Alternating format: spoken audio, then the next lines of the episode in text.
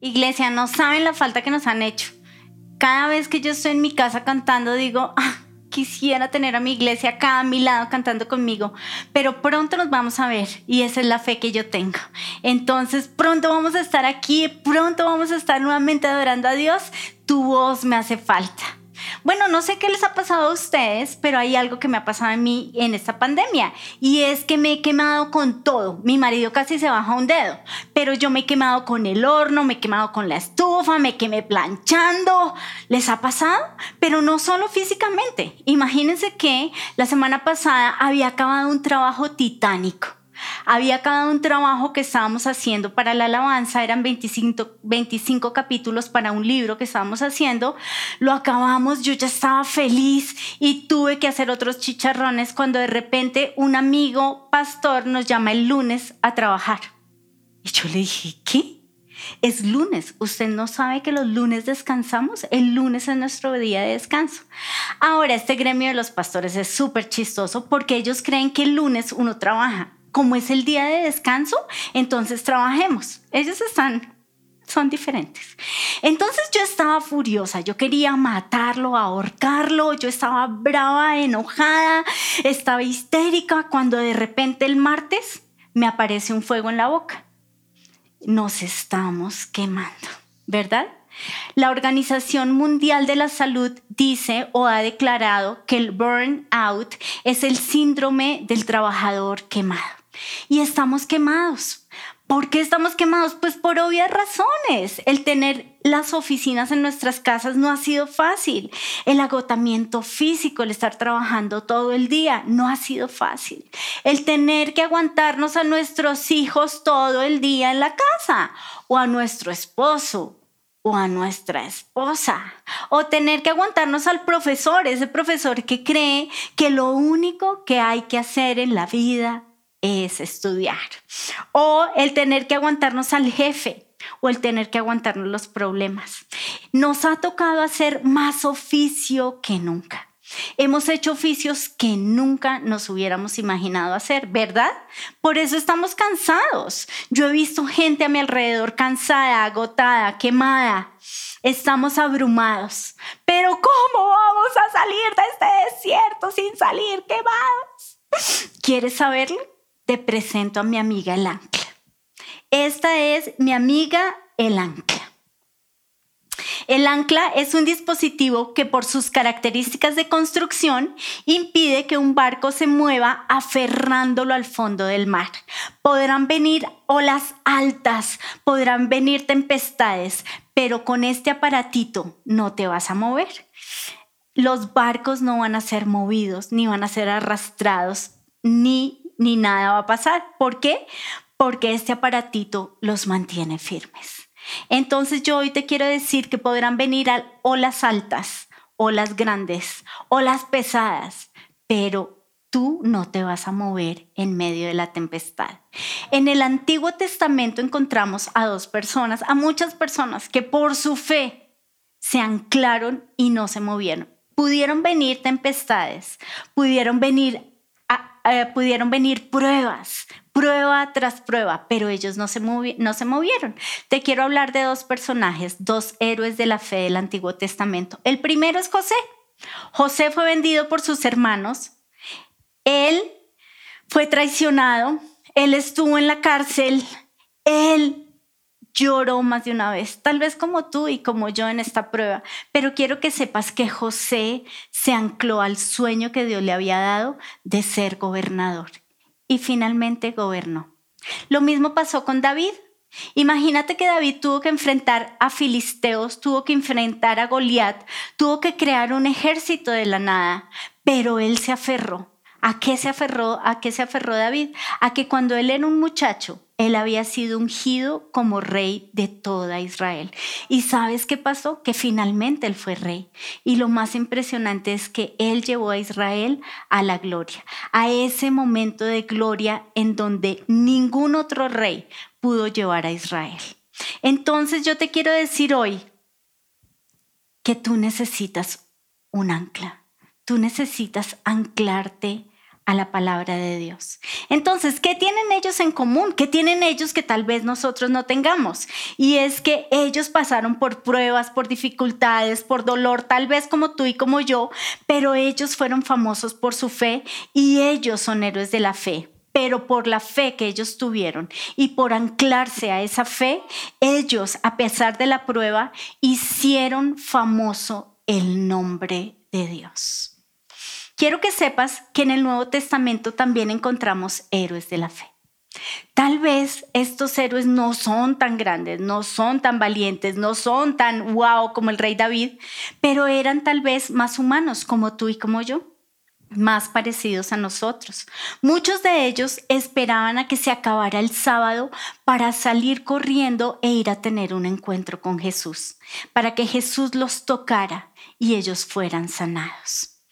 Pero Jesús se encontró con un tipo de personas que llamó la atención, que lo asombraron. Y ellos lograron sacar de Jesús un wow. Di wow.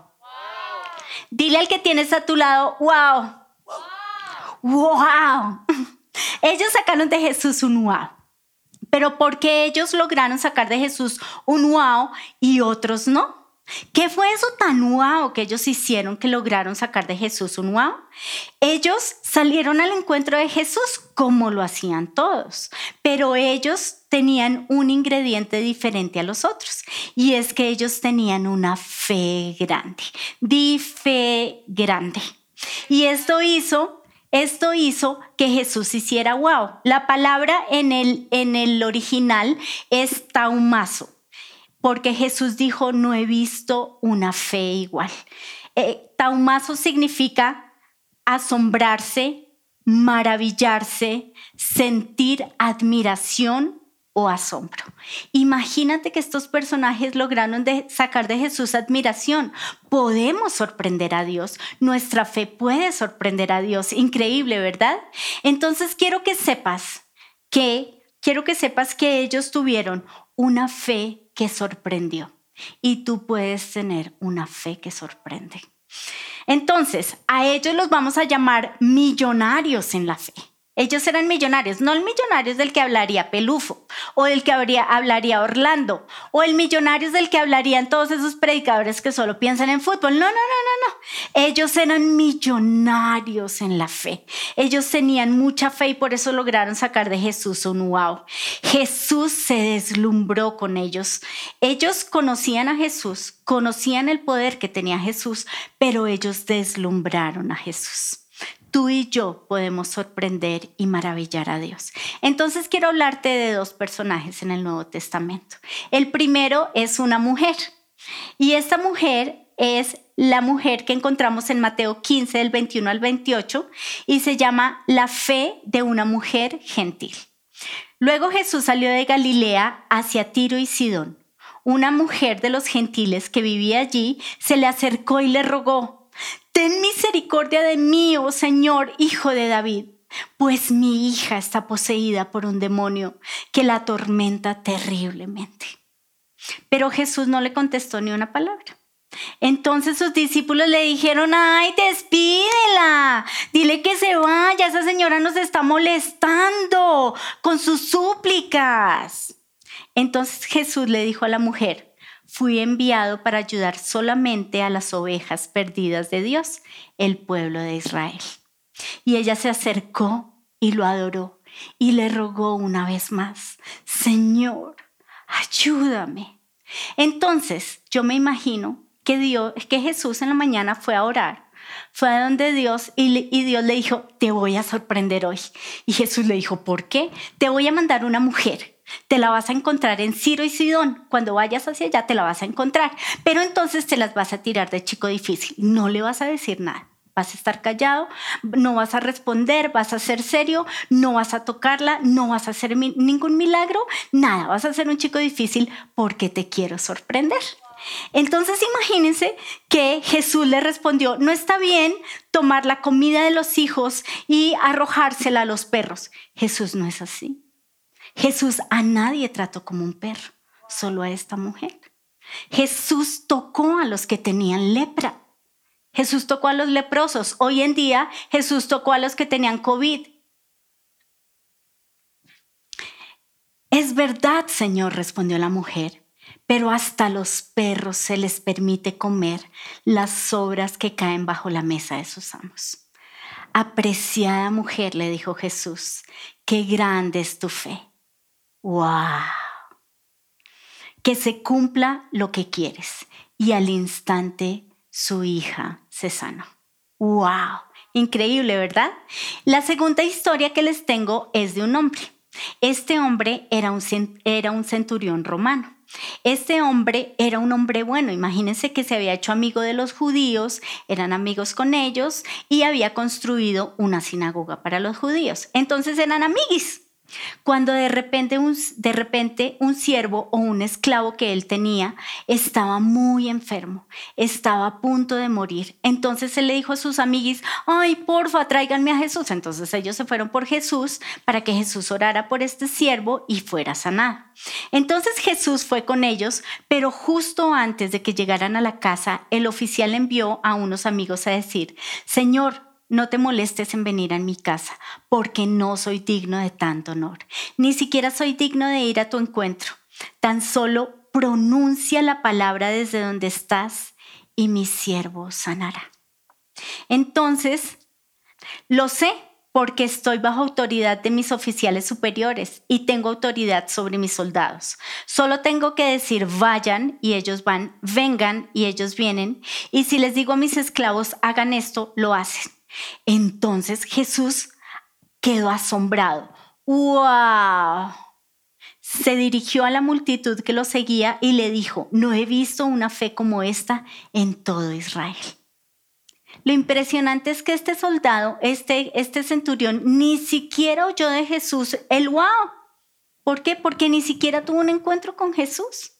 Pero lo impresionante es que su fe logró que su siervo fuera totalmente sano. Cuando los amigos del oficial regresaron a la casa, encontraron al esclavo totalmente sano. Entonces quiero que sepas que Jesús quiere decir wow de tu fe. La tercera persona que no les había contado, pero esta es una parábola que Jesús les cuenta, es de la viuda insistente. La encontramos en Lucas 18, del 1 al 8. Jesús les contó a sus discípulos una parábola para mostrarles que debían orar siempre sin desanimarse. ¿Debían qué? Orar siempre sin desanimarse. Muy bien. Y les dijo, había en cierto pueblo un juez que no tenía temor de Dios ni, consideración de nadie. En el mismo pueblo había una viuda que insistía en pedirle, hágame usted justicia contra mi adversario. Durante algún tiempo él se negó pero por fin concluyó, aunque no temo a Dios, ni tengo consideración de nadie, como esta viuda no deja de molestarme, voy a tener que hacerle justicia. No sea que con sus visitas me haga la vida imposible. continuó el Señor, o sea Jesús, que está contando esa historia. Tengan en cuenta lo que dijo el juez injusto. ¿Acaso no creen que Dios hará justicia a su pueblo escogido, que clama a Él día y noche? ¿Seguirá aplazando su respuesta? Les digo, Él pronto les hará justicia, pero cuando venga el Hijo del Hombre, ¿encontrará fe en la tierra? Yo quiero que cuando Jesús vuelva, encuentre fe en la tierra. Hace un tiempo Lorena Fajardo subió en Instagram, me gustaría que la fe viniera empacada y la vendieran a domicilio. Y yo le respondí, Lore, lógico, que la fe viene, la fe la puedes comprar, la puedes comprar en un libro que se llama Biblia y te la pueden llevar a domicilio. Y no solo eso, tiene píldoras y estas píldoras se llaman versículos.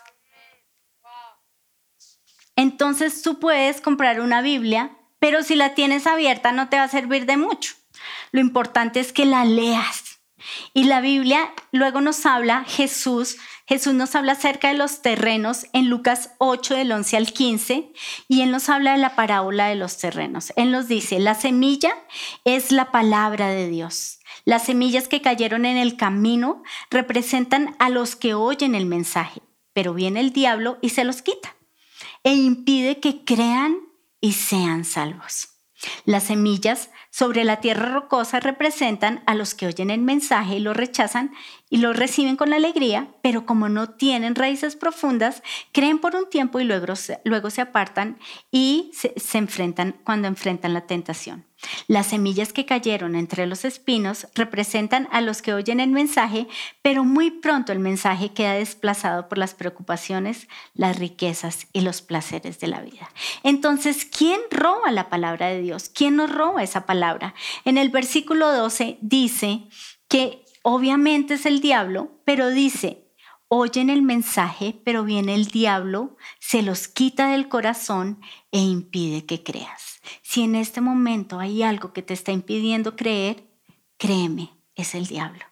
Y luego en el versículo 14 dice, es ahogada por las preocupaciones, por las riquezas y es desplazada por los placeres de la vida. O sea, mucho Netflix y nada de Biblia. Lucas 8:15 muestra el contraste.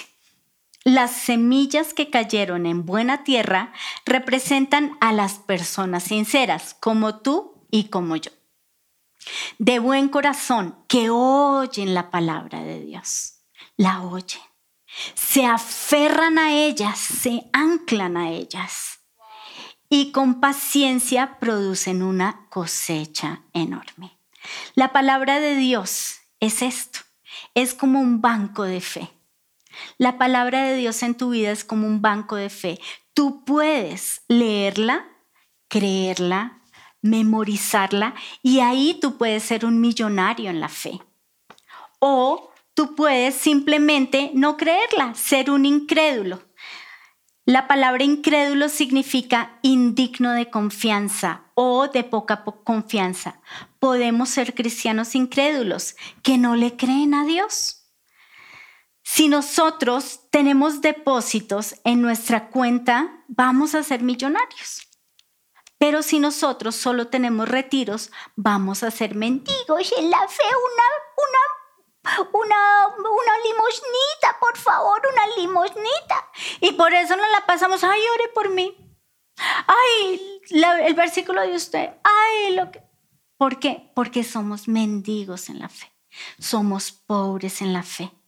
También existen los pobres en la fe.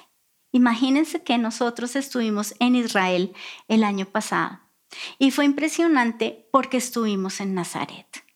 Y yo esperaba encontrar algo impresionante.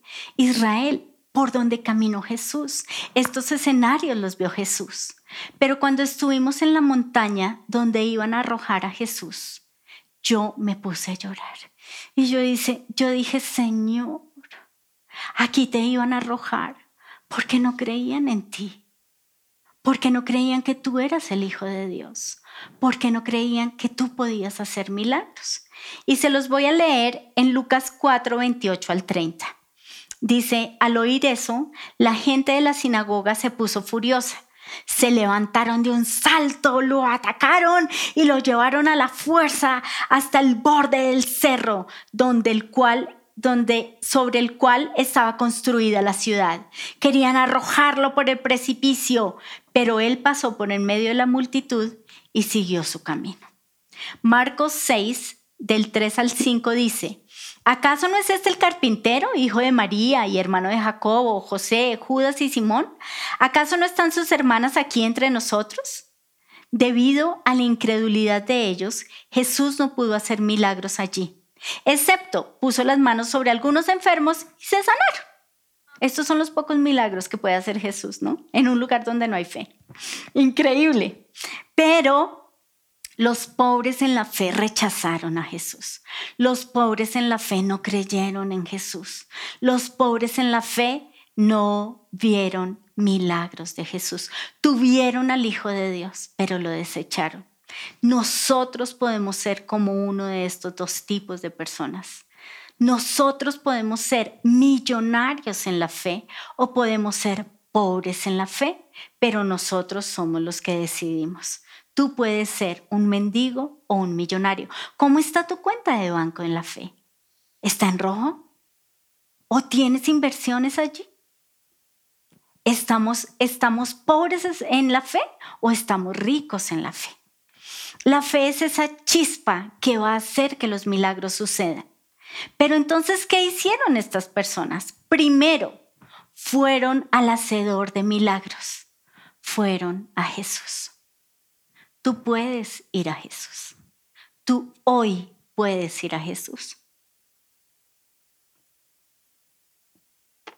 Se aferraron a Jesús. Se aferraron a la palabra de Dios, pero también se aferraron al milagro. Tú te puedes anclar a Jesús. Tú te puedes anclar a tu milagro. Tú te puedes anclar a esa palabra de Dios. Y ahí vas a sacar un wow de Jesús. Entonces, ¿quieres sacar un wow de Jesús? ¿Quieres ser millonario en la fe? ¿Qué tenemos que hacer? anclarnos a Jesús, anclate a Jesús, no oigas al miedo, acércate a Él y aférrate a Él. Imagínense que María, Jesús resucitó y ella fue la primera que se acercó a Jesús y lo vio. Y cuando lo vio, ella se aferró a Jesús y Jesús le dijo, María, María, es que me tienes que soltar porque es que tenemos que ir a hacer unas cositas. Tú te puedes aferrar a Jesús, aférrate a Él. Ánclate a la palabra de Dios, ánclate a esta palabra. Que, tus que los versículos que hay en ella sean vida para tu vida. Imagínate que yo antes, cuando tenía una prueba, Dios me daba un versículo y yo salía adelante con ese versículo. Yo me anclaba ese versículo, ese versículo era mi estandarte y yo lo lograba. ¡Eh!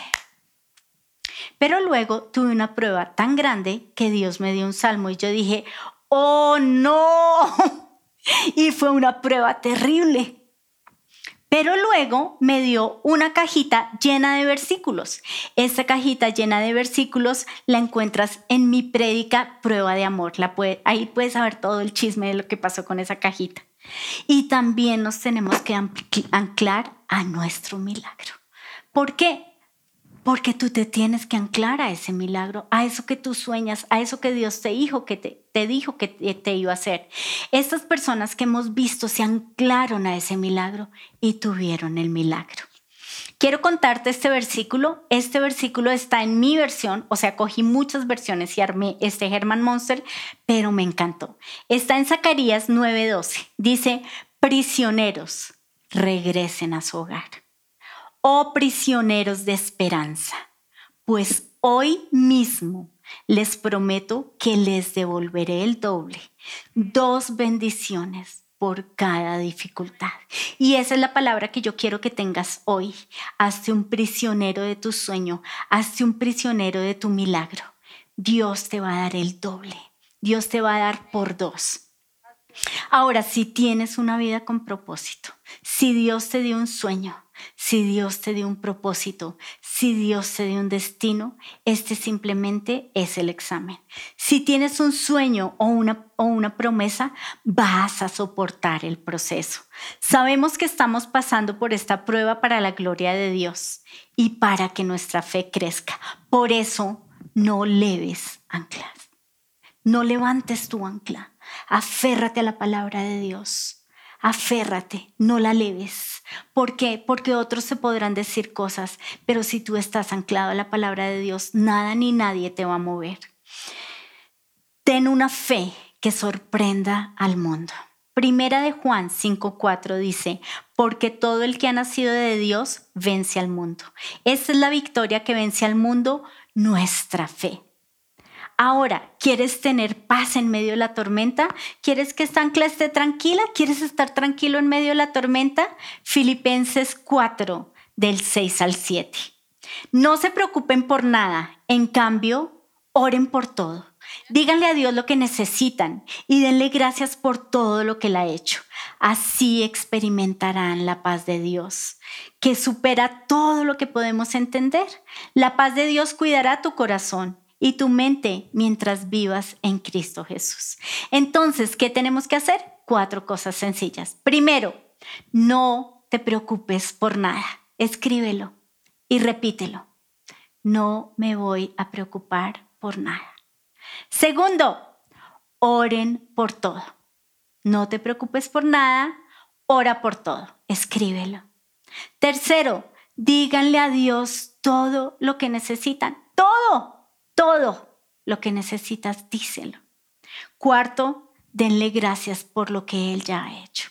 Y ahí vas a experimentar paz. Ahí podrán venir las olas, las tormentas y tú vas a estar anclado y vas a estar tranquilo. En este tiempo, tú y yo podemos hacer famoso el nombre de Dios. ¿Por qué? Porque la gente va a ver los milagros. Ya han sucedido, estoy segura de eso. La gente alrededor tiene sus ojos puestos en ti y va a ver tu milagro. Y así van a conocer a ese Dios todopoderoso en el que creemos. Pero también, si nos estamos quejando, van a oír nuestra queja. Entonces no va a ser tan chévere, ¿verdad? Entonces por eso tenemos que contar todos los milagros que ha hecho Dios. Ánclate a Jesús, ánclate a, tu, a su palabra y así veremos milagros. Ten una fe que sorprenda, una fe que sorprenda a Dios y una fe que sorprenda al mundo, a los que te rodean. Vamos a orar.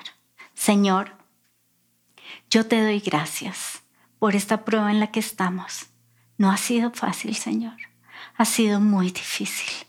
Pero, Señor, nosotros queremos anclarnos a esa promesa que tú nos has dado. Hoy, Señor, nos anclamos a tu promesa. Hoy nos, hoy nos anclamos, Señor, a tus milagros.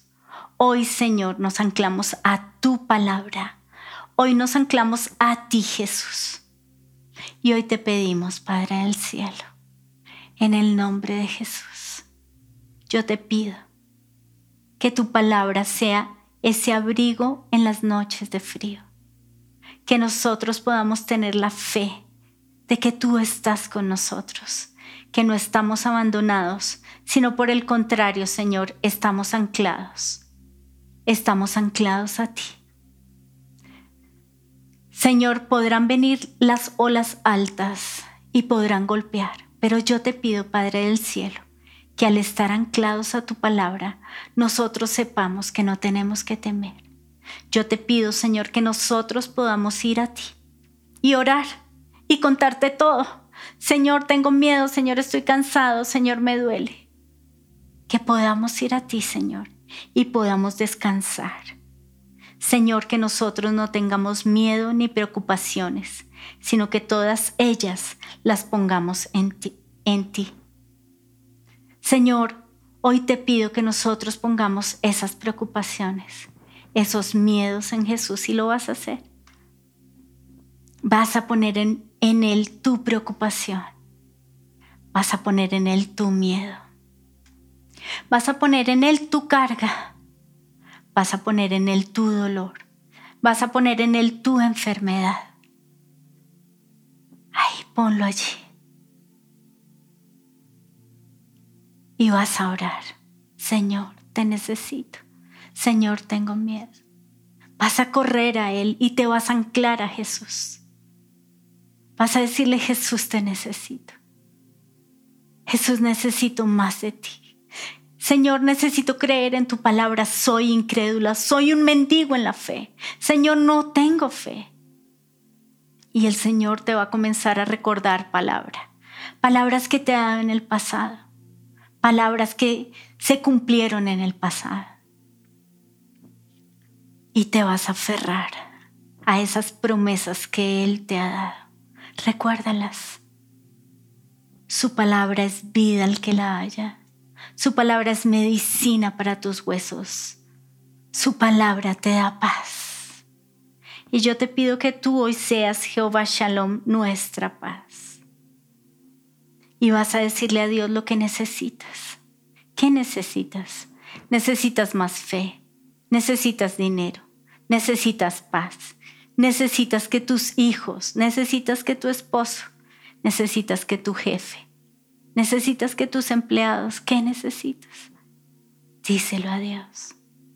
Necesitas algo.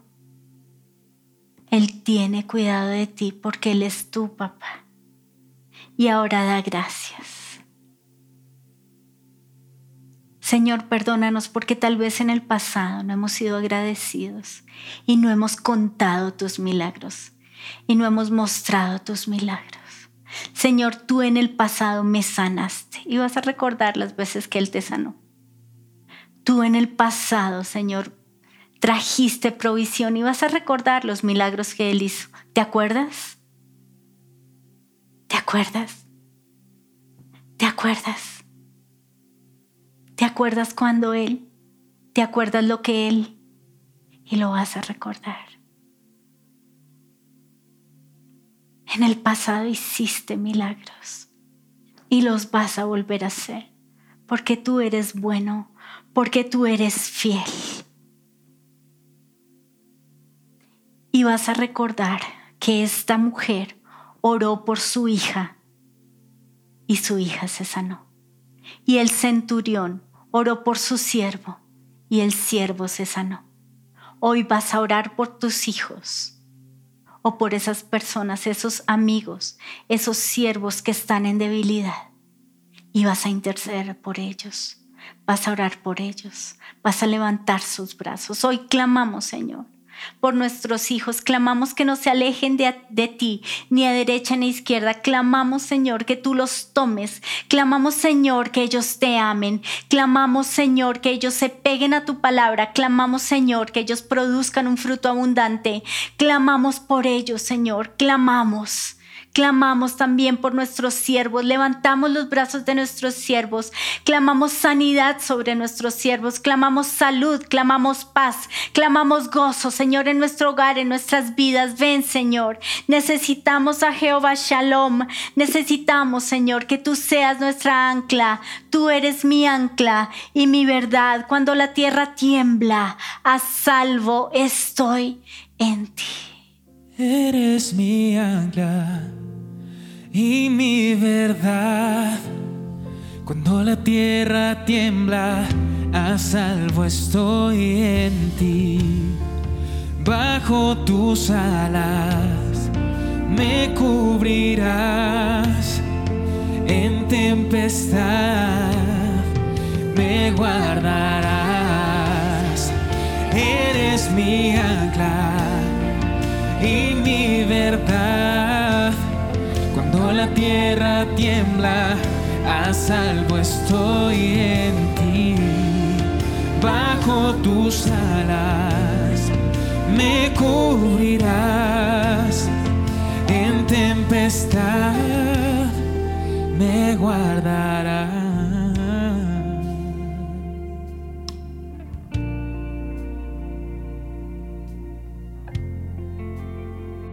Queremos saber quiénes hoy nos acompañan por primera vez en el lugar de su presencia, si esta es su primera vez conectándose con nuestra transmisión en vivo, siéntase bienvenido. Qué bueno que haya escuchado esta palabra el día de hoy.